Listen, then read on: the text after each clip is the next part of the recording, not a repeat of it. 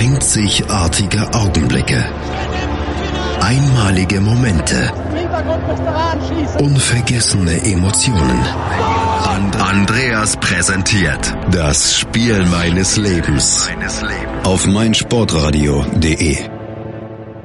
Hallo und herzlich willkommen zu einer neuen Ausgabe von Das Spiel meines Lebens hier auf meinsportradio.de. Mein Name ist Andreas. In der Sendung, in dieser Sendung haben wir über viele große Ereignisse gesprochen. Grand Slam Finals im Tennis, Schachweltmeisterschaften, Fußballweltmeisterschaften. Manchmal sind es aber die kleinen Spieler, an die sich heute kaum noch jemand erinnern kann, für den einen oder anderen das Spiel seines Lebens. Heute geht es ins Jahr 1987 zurück. Das Jahr, in dem das Wort Perestroika zum ersten Mal auf einer Sitzung des Zentralkomitees der UdSSR fällt. Das Jahr, in dem Matthias Rust seinen Cessna-Ausflug auf dem Roten Platz in Moskau beendete. Und das Jahr, in dem mein heutiger Gast das Spieler seines Lebens sah. Gleich äh, stelle ich euch meinen Gast Sven heute vor. Bis gleich. Hannover liebt die 96 Show mit Tobi. Erste Frage immer an neue Gäste in dieser Sendung. Warum Hannover 96? 60 Minuten schwarz-weiß-grün auf den Punkt gebracht. Gibt es jetzt die große Aufholjagd? Taktische Analysen Die besten vier Minuten von Hannover 96. und klare Statements zu den Roten. Dann wird er halt rausgeschmissen, Abfindung gezahlt, der nächste Trainer holt. Hannover liebt jeden Donnerstag neu als Podcast oder um 11 Uhr auf meinsportradio.de. Das Spiel meines Lebens auf meinsportradio.de. Mein Name ist Andreas. Mein Gast ist heute der Sven. Hallo Sven. Hallo Andreas. Sven, du bist Fußballfan, oder? Ja, absolut. Also kann man so sagen, schon seit Kindesbein an bin auch samstags während der Sportschau auf die Welt gekommen. Das ist schön. Ähm, das heißt, total in die Wiege gelegt worden. Ähm, Habe auch in der Jugend selbst gespielt, war Schiedsrichter. Ähm, ja, mein Sport. Ja. Ähm, von welchem Verein bist du Fan? Ich bin Fa- Fan vom SC Freiburg. Ähm, wie bist du zum SC Freiburg gekommen? Weil ich meine, du bist, äh, wir haben es im Vorgespräch geklärt, du bist zwei Jahre älter, wir sind ungefähr eine Generation. Damals, ähm, so wo man, wo man so die So- Sozialisation mit dem Fußball bekommen hat, war noch nicht so der SC Freiburg äh, am Start, oder? Nee, ähm, was die Sozialisation angeht, da kommen wir ja später zu. Ja. Ähm, ich bin mit dem Bundesligisten Waldhof Mannheim groß geworden in direkter Umgebung. Ja. Und ja, ähm, habe dann ein paar Jahre in Berlin gelebt, war zu der Zeit dann viel bei Babelsberg 0, 03 Aha. und habe dann für mich, ähm, nachdem wir wieder zurückgezogen sind, ein Stück weit in die alte Heimat, dann meine heutige Frau und ich, ähm, sozusagen für mich einfach, ich habe Freiburg immer im Gästeblock unterstützt, wenn sie im Norden irgendwo waren, schon in der Zeit Mhm.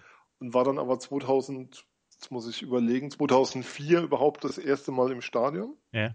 In, Im- in Freiburg. In Freiburg, das war eine Heimniederlage gegen Hertha. Da war Hans Meyer Trainer und hat, glaube ich, Hertha vom Abstieg gerettet in diesem halben Jahr. Ja. Und, ähm, und so hat sich das dann ergeben und dann hatte ich im Sommer schon eine Dauerkarte für die Saison 2-4, 2-5 und so hat sich das einfach entwickelt. Also das ist jetzt keine, ähm, es hat mal jemand den Begriff linker Antimaterialismus dafür gefunden, den finde ich ganz gut. Also ich finde, es gibt auch im Sport übergeordnete Werte, die einfach sozusagen drüber stehen und die mir auch ein Verein nicht nur sympathisch machen, wie es bei vielen anderen der Fall ist, sondern ähm, also es gibt ja sehr, sehr viele, die Freiburg mögen. Ja. Aber bei mir war das dann eher der Grund zu sagen, das ist mein Verein, damit kann ich mich identifizieren, mit diesem Verein kann ich mitleiden. Also Richard Golz hat mal in einem Interview gesagt, als er damals vom HSV zu Freiburg gewechselt war, ähm, äh, vor lauter Schopenhauer rezitieren würden sie gar nicht zum Trainieren kommen. Mhm. Es, es war ja tatsächlich damals unter Volker Finke auch, ähm, galt es ja so als dieser Studentenclub.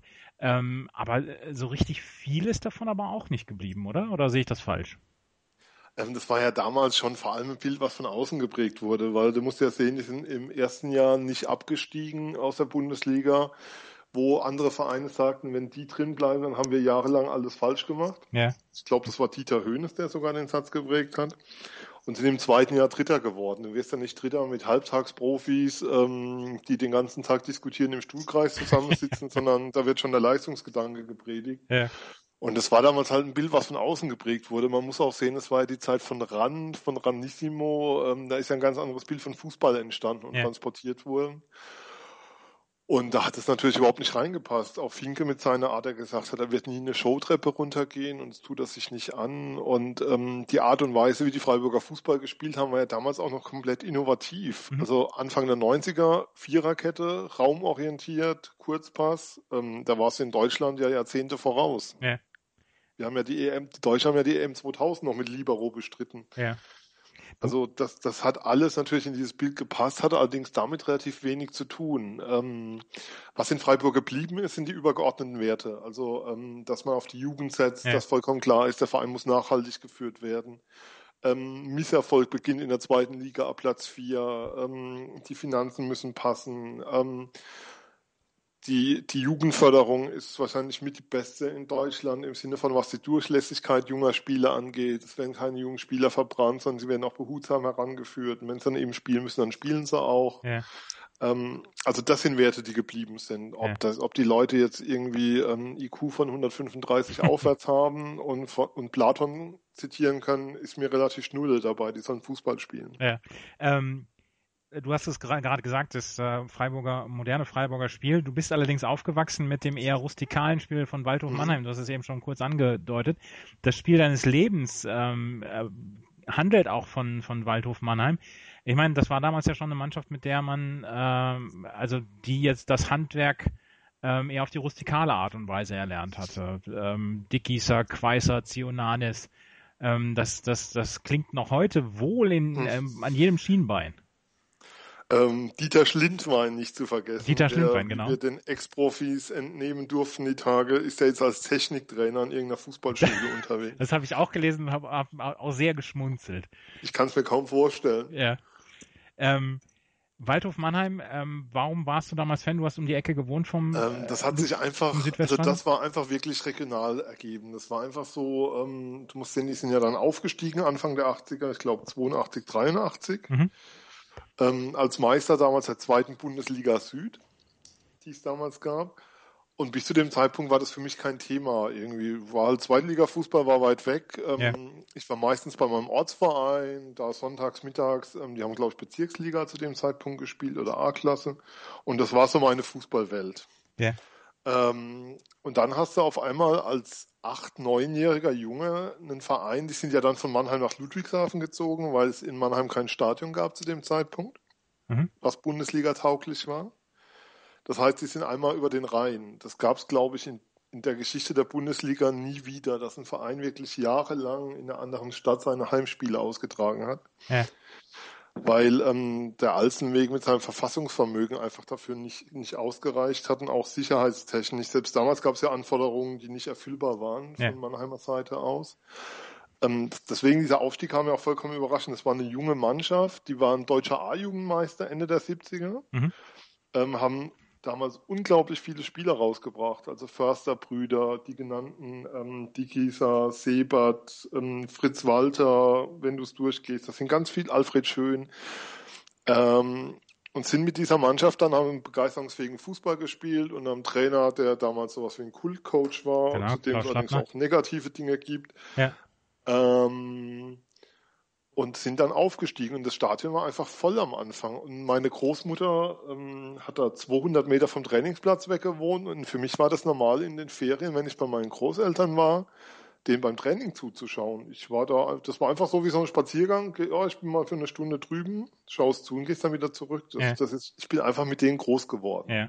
Und ähm, in der Saison 86, 87 hatten sie sich dann schon relativ etabliert, äh, die, Waldhof, die Waldhofbuben. Hier ist mein Sportradio.de, das Spiel meines Lebens mit Sven und Andreas. Hallo, ich bin Arthur Abraham, bin Boxfeldmeister und ich höre mein Sportradio.de. Hören, was andere denken auf meinsportradio.de. Hier ist meinsportradio.de, das Spiel meines Lebens. Sven und Andreas reden über das Spiel des Lebens von Sven der sich einen, einen wirklichen Klassiker der alten Bundesliga ausgesucht hat, Waldhof Mannheim gegen den ersten FC Kaiserslautern. Sven, kommen wir vorher so ein bisschen zur Saison. Ähm, Waldhof Mannheim war in der Vorsaison Achter geworden, Lautern Elfter. Ich hatte eben schon angekündigt, Waldhof Mannheim hatte sich so ein bisschen etabliert, auch mit, mit dem Trainer Klaus, äh, Klaus Schlappner und plus den Waldhofbuben, die sie damals ähm, genannt wurden. Ähm, wie sind dann deine Erinnerungen so an die Zeit, so um den, um dieses Jahr rum 87 an, an Waldhof Mannheim? Sie waren ja quasi dann, sie waren etabliert, aber sie waren dann doch eher Mitläufer, weil so nach ganz oben reichte es ja nie.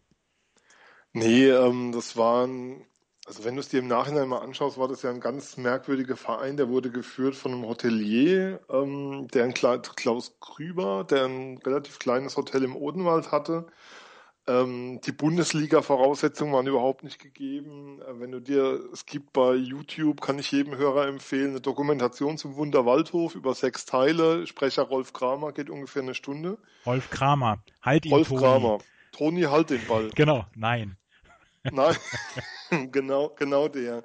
Ähm, wirklich sensationelles Material. Das wirkt total aus der Zeit gefallen, wenn du es heute schaust. Mhm.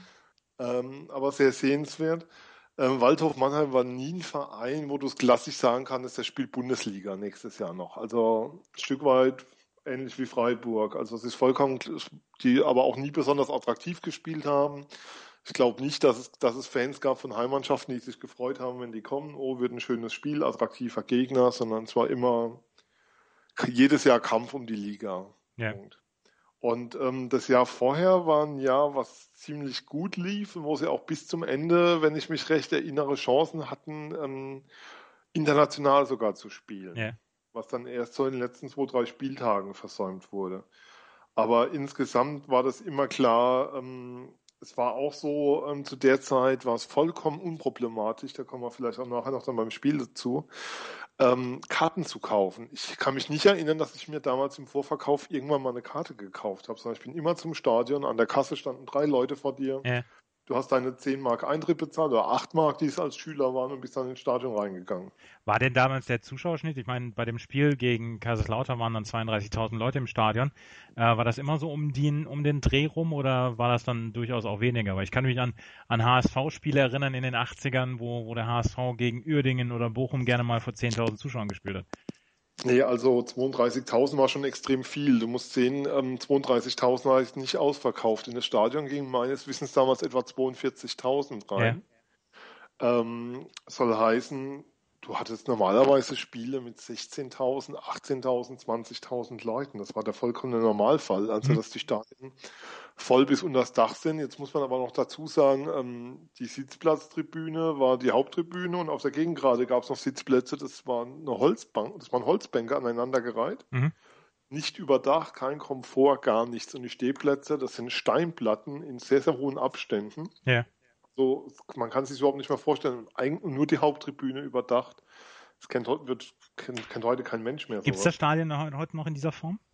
Das Stadion gibt's noch, ähm, nicht mehr in dieser Form, weil ähm, in Ludwigshafen es einen Verein gab, der damals in die Regionalliga Südwest aufgestiegen ist, der FSV Ockersheim, der da drei Jahre spielte. Mhm. Ähm, das Stadion damals nachgerüstet werden musste. Man Ach hat so, dann ja. Stehblöcke nachgerüstet und die Haupttribüne ein Stück weit nachgerüstet. Der Verein ist allerdings mittlerweile insolvent und hat von ganz unten anfangen müssen. Ja. FV Oggersheim. Der FSV Ockersheim. der Heimatverein des alten Bundeskanzlers. Ähm, nach der Vorrunde, also das Spiel Waldhof Mannheim gegen 1. FC Kaiserslautern, über das wir heute reden müssen, war ein Spiel des 25. Spieltages. Nach der Vorrunde war Lautern Fünfter mit äh, Kontakt zu den Europapokalplätzen, beziehungsweise damals schon Europapokalplatz. Mannheim war 13. zu dem Zeitpunkt. Es, es herrschte leichte Abs- Abstiegsgefahr bei den Waldhof-Buben. Ähm, allerdings waren Fortuna Düsseldorf und äh, Blau-Weiß 90 Berlin, die damals ähm, ihre einzige, ich glaube, einzige Bundesliga-Saison hatten, schon relativ abgeschlagen da. Dann war noch Homburg dazwischen und auch Frankfurt noch dazwischen. Ähm, also nach oben ging nicht viel, nach unten war es äh, ein wenig ähm, angsteinflößender, aber trotzdem sollte es eigentlich reichen für diese komplette Saison. Ähm, das Spiel an sich war dann der 25. Spieltag und ähm, ähm, es äh, eigentlich schien nichts dazu, an das, dahin zu deuten, dass das ein großes Spiel werden würde, weil äh, ja, Waldhof Mannheim hatte Fritz Walter hervorgebracht quasi, der zu dem Zeitpunkt schon 16 Tore hatte. Ähm, Kaiserslautern, wie gesagt, wollte sich zu dem Zeitpunkt noch für den Europapokal qualifizieren, aber eigentlich war es ein Mittwochabendspiel wie jedes andere, oder? Oder sollte nein, es? Auf, nein, nein, auf keinen Fall. Also du musst schon sehen, ähm, dass die regionale Rivalität da richtig reingespielt ja, hat. Ja. Also ähm, wenn du dir die Fangruppen so vorstellst, ähm, was haben wir denn? Schalke Dortmund heute oder damals schon. Ja, Ähm, Waldhof Mannheim und Kaiserslautern hatten in den 80ern beide Fangruppen, ähm, die, wie man heute sagen würde, erlebnisorientiert unterwegs waren. ja, Also da waren richtige Hooligans am Start, da waren richtige Schläger dabei.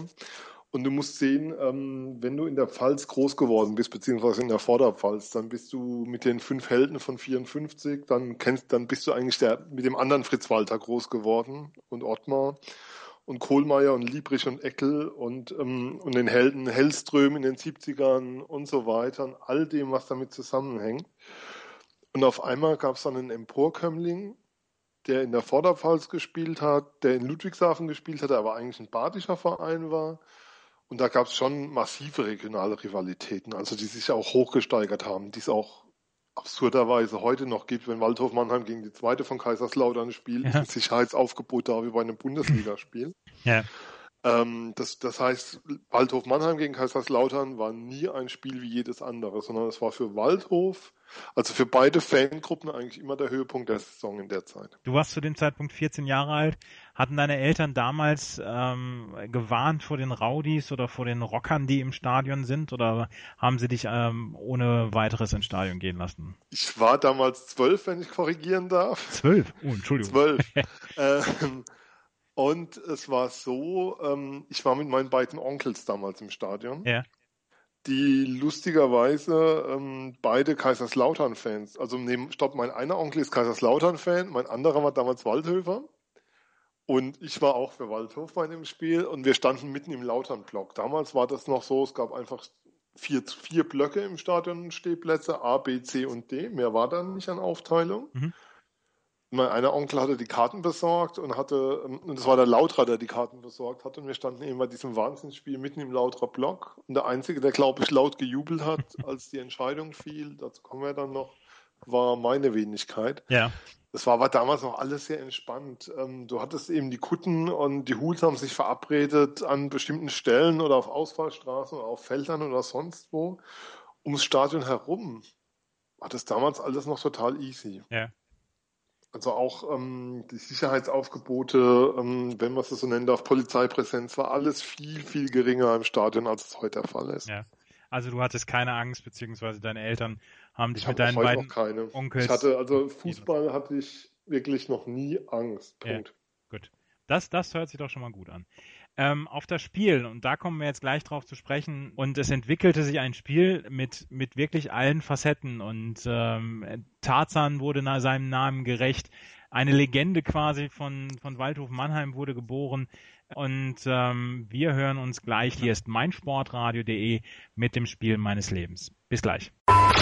Die Sportshow mit Malte Asmus. Alles rund um den Sporttag. Von Montag bis Freitag ab 9 und 14 Uhr auf meinsportradio.de.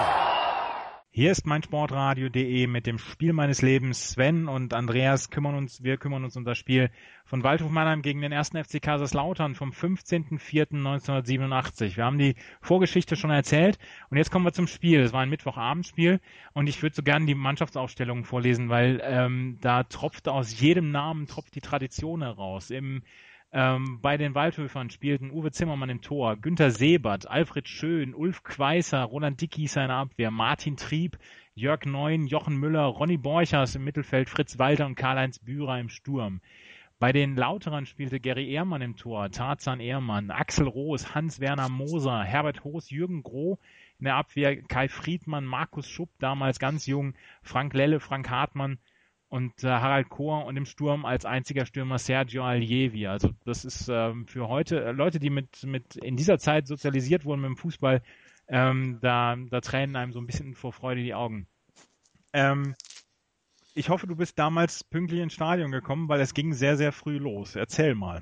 Ja, ähm, es ging. Wir waren Damals war das ja relativ unproblematisch. Wie gesagt, meine Großmutter hat vom Trainingsgelände 200 Meter weg gewohnt. Das hieß vom Stadion 300 Meter. Ja. Ähm, ich bin damals zur Schule gegangen, die war irgendwie 600 Meter weg vom Stadion. Ähm, ja, es ging sehr, sehr früh los. Ähm, Waldhof Mannheim lief allein auf Gary Ehrmann zu in der dritten Minute, beziehungsweise einen Schuss von Fritz Walter. Den hat Ehrmann abgewehrt. Ähm, Ball kommt zurück zu Fritz Walter, kann ihn an Ehrmann vorbeilegen, schiebt ihn ins leere Tor ein zum 1-0. Und ähm, das war sozusagen vor der Fanseite der Waldhöfer, wenn man es so nennen will. Ja. Wobei ähm, auch bei diesem Spiel, wie eigentlich bei allen Heimspielen, die Waldhof Mannheim gegen Kaiserslautern hatte, immer mehr Lauter im Stadion waren als Mannheimer. Ja. Ja, und damit war es sozusagen nach drei Minuten Feuer frei und, und du, du, hast gemerkt, ähm, hier passiert heute was. Also irgendwas ist heute, ähm, die Stimmung war besonders, waren relativ Kann sein, dass mich die Erinnerung trügt. Ist natürlich alles schon etwas her, aber ich glaube, es war ein relativ milder ähm, Aprilabend und es war relativ angenehm und schön und es hat einfach Spaß gemacht. Ja. Ähm, Frank Hartmann glich dann in der 29. Minute aus und ähm, dann ging so richtig die wilde Fahrt los, weil mhm. Fritz Alter, Fritz Walter äh, schoss dann einen Elfmeter. Du hattest mir einen YouTube-Link geschickt zu so drei Minuten quasi Sportschau-Zusammenfassung. Ähm, Fritz Walter schoss dann einen äh, Elfmeter oder äh, verwandelte einen Elfmeter in der 31. In der 34. bekamen die äh, Waldhöfer wieder einen Elfmeter und Gary Ehrmann ist damals durch den Strafraum gestolpert. Ich habe mir das in der Zusammenfassung angeguckt und hat da auf alles draufgeholzt, was bei Dreining auf den Bäumen war. Ähm, hielt dann aber den nächsten Elfmeter. Also Fritz Walter verschoss wieder ein. Äh, und Harald Kohr äh, schoss dann noch vor der Halbzeit das 2 zu 2. Dann äh, war die Halbzeit und ähm, kannst du dich in irgendeiner Weise noch erinnern, was, was, was du mit dem Spiel damals verbunden hast? Weil ich meine, zur Halbzeit schon vier Tore, das deutet ja auf einen richtig schönen Abend hin. Ja, vor allem, du musst auch sehen, es gab zwei Foul-Elfmeter. Du hast vier Tore in einer Halbzeit und für mich war das einfach so, boah, das ist also Bundesliga. Das war total, also für mich war das, ich meine, hey, ich war zwölf. Ja. Ähm, die Bundesliga-Sozialisation war damals noch eine ganz andere. Um mal ein Beispiel zu geben, als Lautern Real Madrid, ich glaube es war 1980, 15-0 geschlagen hat im Europapokal, ja. gab es abends eine zehnminütige Zusammenfassung ja. und mehr war dann nicht. Genau. Ähm, und, drei, heißt, und drei Spiele in der Sportschau Samstag. Ja, drei Spiele in der Sportschau und du musst das Glück haben, dass dein Verein dabei ist ja. oder eben eine kurze Zusammenfassung im Sportstudio bestehend aus, wenn du Pech hast, anderthalb Minuten und das war's. Mehr ja. gab's ja nicht. Genau.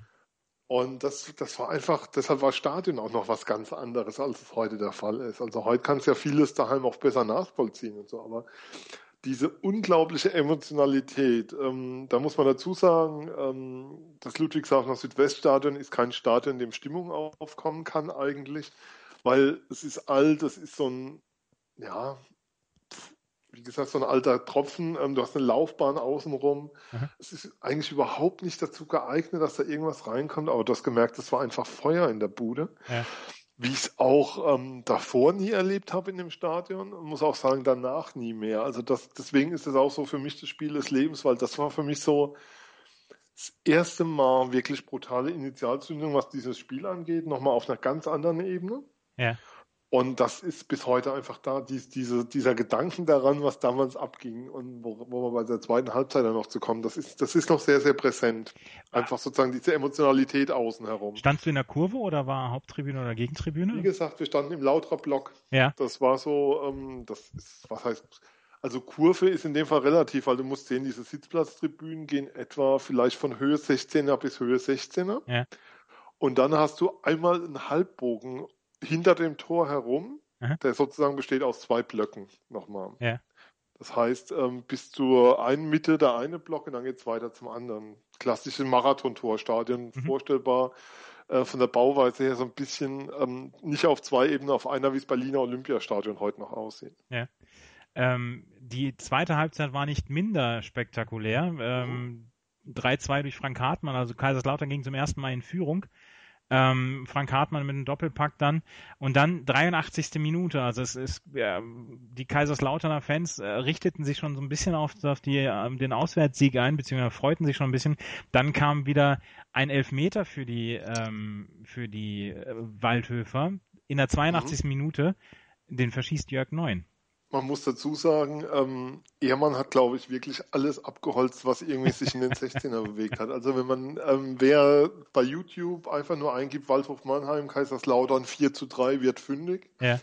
Und es lohnt, weil das, das ist, das, also das kannst du dir heute nicht mehr vorstellen, dass ein Torwart so vorgeht, ohne dass er die nächsten vier Wochen ähm, bei den Amateuren trainiert. Man spricht ja heute noch von der Ehrmann-Schule, wenn man so seine, seine ja. Schützlinge danach dann äh, so gesehen hat. Die, die laufen auch alle gleich ja, raus ja, genau. und haben auch alle die gleiche Art und Weise zu spielen. Ja. Ähm, es gibt auch, es gab auch später noch einen Spieler, ähm, der mal eine Tätigkeit gegen Ehrmann begangen hat von Waldhof in der zweiten Liga, in dem Jahr, wo Waldhof und Lautern beide in der zweiten Liga waren. Lautern unter Rehagel. Ähm, der wurde später als Ehrmann-Killer gefeiert. Das war wahrscheinlich, das dürfte zehn Jahre später gewesen sein, ja. so ungefähr. Aber Attila Bierlig, der wurde jahrelang in Mannheim als Ehrmann-Killer verehrt, weil er Ehrmann, glaube ich, eine Kopfnuss gegeben hat oder eine Watsche. Irgendwas war da ja. in die Richtung. Naja, das ist, ähm, man, man, aber, man aber, das, aber da rührt ganz, ganz viel noch aus diesem Spiel her, was da ja. war. Also der Witz war ja, Jörg Neun verschießt den Elfmeter. Und der Nachschuss von Fritz Walter. Und, danach, und dann der Ball wird abgewehrt, Ball wird zurückgelegt und ähm, Fritz Walter macht es 3-3 per Kopf. Genau, und dann stand es 3-3. Fritz Walter ist ungefähr 1,65 Meter groß, muss man dazu sagen. Ja der, der Jüngere, der Fritz Walters. Mhm. Ähm, und dann in der vierten, äh, in der 89. Minute gibt es dann den, ich lasse mich zählen, den vierten Elfmeter für Waldhof. Vierten Elfmeter, ja, total, total, weil ähm, da, da ist was Besonderes, was mir noch sehr in Erinnerung ist, was du nirgends in keiner Zusammenfassung siehst. Fritz Walter hatte irgendwas am Oberschenkel, muskulär, schieß mich tot, hat sich draußen behandeln lassen, mhm. an der Außenlinie stand aber auf dem Feld. Mhm gab ja noch keinen vierten Offiziellen, so für die Jüngeren. Ja, man hat früher mal ohne vierten Offiziellen Fußball spielen können, weil sich die Trainer benommen haben. Ja. ähm, hat sich behandeln lassen, wahrscheinlich da, das übliche Eisspray drauf und Ruhe ist.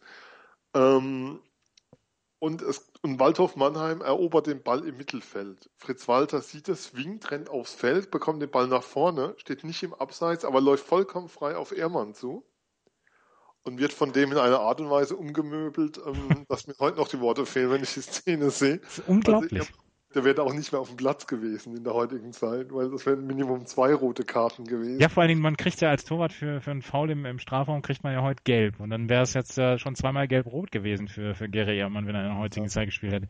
Und dann in der 89. Minute schießt Fritz Walter das 4 zu 3 und das Spiel war immer noch nicht vorbei. Nee. Weil dann passiert nämlich folgendes. Du bitte? Äh, ja, Ball, äh, Kaiserslautern, letzter Angriff. Ball wird abgewehrt von Waldhof Mannheim im, am 16er. Dann die Lauterer bekommen auch den Ball doch wieder. Auf einmal stehen vier Spieler allein vor Gregor Quasten, ähm, der eingewechselt wurde, weil sich Zimmermann beim, beim 2 zu 3 verletzt hatte. Yeah. Schieben den Ball rein. Großer Jubel, das ganze Stadion jubelt. 4-4, alles rastet aus. Hannes Bongartz rennt zu den Spielern. Jo, aber der Linienrichter hat die Fahne oben. Ob zu Recht oder zu Unrecht, ich kann es nicht sagen. Also man müsste sich das mal im Standbild anschauen. Meine erste Vermutung war, ähm, man kann das Tor geben, aber auf alle Fälle Nachspielzeit, kein 4 zu 4. Ja. Endstand 4 zu 3. Endstand 4 zu 3 und das war das. Das war natürlich die Hölle los im Stadion und ähm, nee, das war es nicht so ganz, weil, wie soll ich sagen, ähm, der Herr Ehemann war nicht so ganz einverstanden mit der Schiedsrichterleistung von Herrn Couchor. Ja ähm, rannte wie ein Irrer. Also die Bilder, die Bilder habe ich noch sehr, sehr präsent im Kopf. Ja. Wie wirklich ein Irrer auf den Schiedsrichter zu, musste von drei Mann gehalten werden, riss sich immer wieder von den Spielern los, seinen Mitspielern, die ihn zurückhalten riss sich immer wieder los und wollte dem Schiri an die Wäsche. Die Frage ist bis heute, wenn sie ihn rangelassen hätten, was er mit ihm veranstaltet hätte. So, so richtig Selbstkritik war dem, dem Herrn Ehrmann auch nicht zu eigen, oder? Ich meine, wer vier Elfmeter also, verursacht. Also wenn, auch wenn du die Elfmeter heute siehst, da war jeder ein Elfmeter davon. Ich glaube nicht, dass es da irgendeine Diskussion gibt um ja. irgendeinen von den. Man muss sich ja mal vorstellen, es waren vier Elfmeter. Ja. Und Fritz Walter hat in dem Spiel vier Tore gemacht. Ja. Und ich habe mir nochmal die Kickernoten angeschaut. Hat eine 2 bekommen. Fritz Walter hat eine 2 bekommen. ich habe es auch gesehen. Ja. Ähm, wir reden gleich noch ein bisschen über das Spiel und danach dann nochmal wieder. Ähm, Sven, hier ist meinsportradio.de, das Spiel meines Lebens. Olympiasiege, Weltrekorde, Titel und Medaillen. Sports Heroes, Helden des Sports im Gespräch. Meinungen. Wer Drogen nimmt, wer manipuliert, der wird über kurz oder lang auch die Quittung dafür kriegen. Anekdoten. Alter schützt der Leistung nicht. Packende Geschichten. Es war einfach für mich selbst auch unglaublich, dass es mit einer Stunde Training am Tag geklappt hat, Olympiasieger zu werden. Sports Heroes. Sports Heroes. Jeden Mittwoch neu um 12 Uhr auf meinsportradio.de. Hier ist meinsportradio.de, das Spiel deines Lebens äh, mit Sven und mir, dem Andreas. Ähm, wir reden über das Spiel vom Waldhof Mannheim gegen den 1. FC Kaiserslautern 1987. Es ging 4 zu 3 aus. Sven, du hast eben schon erzählt, es war eine komische Stimmung, weil der Herr Ehrmann seine Nerven nicht ganz im Griff hatte, obwohl er vier Elfmeter verursacht hat. Ähm, wie ging es denn nach dem Spiel noch weiter? Hast du noch irgendwelche Erinnerungen an das Spiel oder beziehungsweise an die, an die Minuten danach? Waren deine Onkels, ähm, wie waren die so drauf? Ähm, das war alles, also ich habe keine genauen Erinnerungen mehr. Was ich noch weiß, war, dass einfach die Stimmung relativ hoch ging. dass es sich dann aber auch widerlegte nach einer gewissen Zeit. Also ähm, das war, wie soll ich sagen, das war halt noch Fußball um des Spiels willen, diese ja. Überhöhung, die wir mittlerweile im Spiele haben, dass du das Gefühl hast, es geht bei jedem Spiel um Leben und Tod und drunter machen wir es nicht mehr, ähm, hatte ich damals so nicht wahrgenommen. Muss aber sagen, dass meine Erinnerung da jetzt auch nicht mehr so präsent dran ist. Was ich eben noch weiß, war, dass ähm, das klar ist, wenn, wenn du vier Tore bekommst, ein Derby, aufgeheizte Stimmung und vier Elfmeter gegen dich, ähm, dass dann alle natürlich sehr, sehr abgehen. Ähm, was damals sehr angenehm war, ähm, war, dass bei Lautern saß Hannes Bongartz auf der Bank. Ähm, das kann man auch in dem Video nochmal sehen. Der war auch im Stadion. Das, das wusste ich noch sehr, sehr beruhigend auf seine Spieler und hat auch in der PK ähm, sehr souveränes Statement gegeben. Das war ja auch eher ein ruhigerer Typ als Trainer. Ja, du hast es noch im, im Vorgespräch erzählt, ähm, die, also ich meine, das wissen wir alle, aber die Entwicklung von Waldhof Mannheim und Kaiserslautern ging so ein bisschen diametral auseinander. Mhm. Mannheim spielt jetzt in der vierten Liga, ähm, Kaiserslautern in der zweiten Liga, aber es gab so ein Schlüsselerlebnis ähm, der, des, des Werdegangs von Waldhof Mannheim und 1. FC Kaiserslautern. Erzähl mal. Ja, es gab ein Spiel, ähm, das müsste die Saison 89, 90 oder 90, 91 gewesen sein, das weiß ich jetzt nicht mehr genau.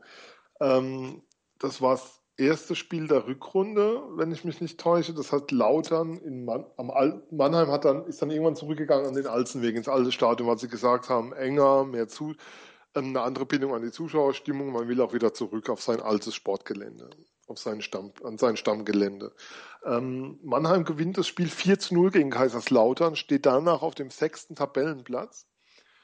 Kaiserslautern steht auf dem Abstiegsplatz. Trainer bei Kaiserslautern damals Gerd Rockensack. Lautern entlässt nach diesem Spiel Gerd Rockensack, holt mit Karl-Heinz Fellkamp den Erfolgstrainer der kommenden Jahre, wird glaube ich im Jahr drauf oder im übernächsten Jahr deutscher Meister, wird in diesem Jahr noch Pokalsieger mit Feldkamp und bei Mannheim verletzt sich Gerd Deis mit Kreuzbandriss in diesem Spiel. Gerd Deis, ähm, der mit Sandhausen als Trainer in die zweite Liga aufstieg, ähm, war damals wohl der wichtigste Mittelfeldspieler, weil es einfach in Anführungszeichen eine Drecksau war. Also gegen den wollte keiner spielen, ja. aber du wolltest ihn immer in deiner Mannschaft haben als Fan. Ja.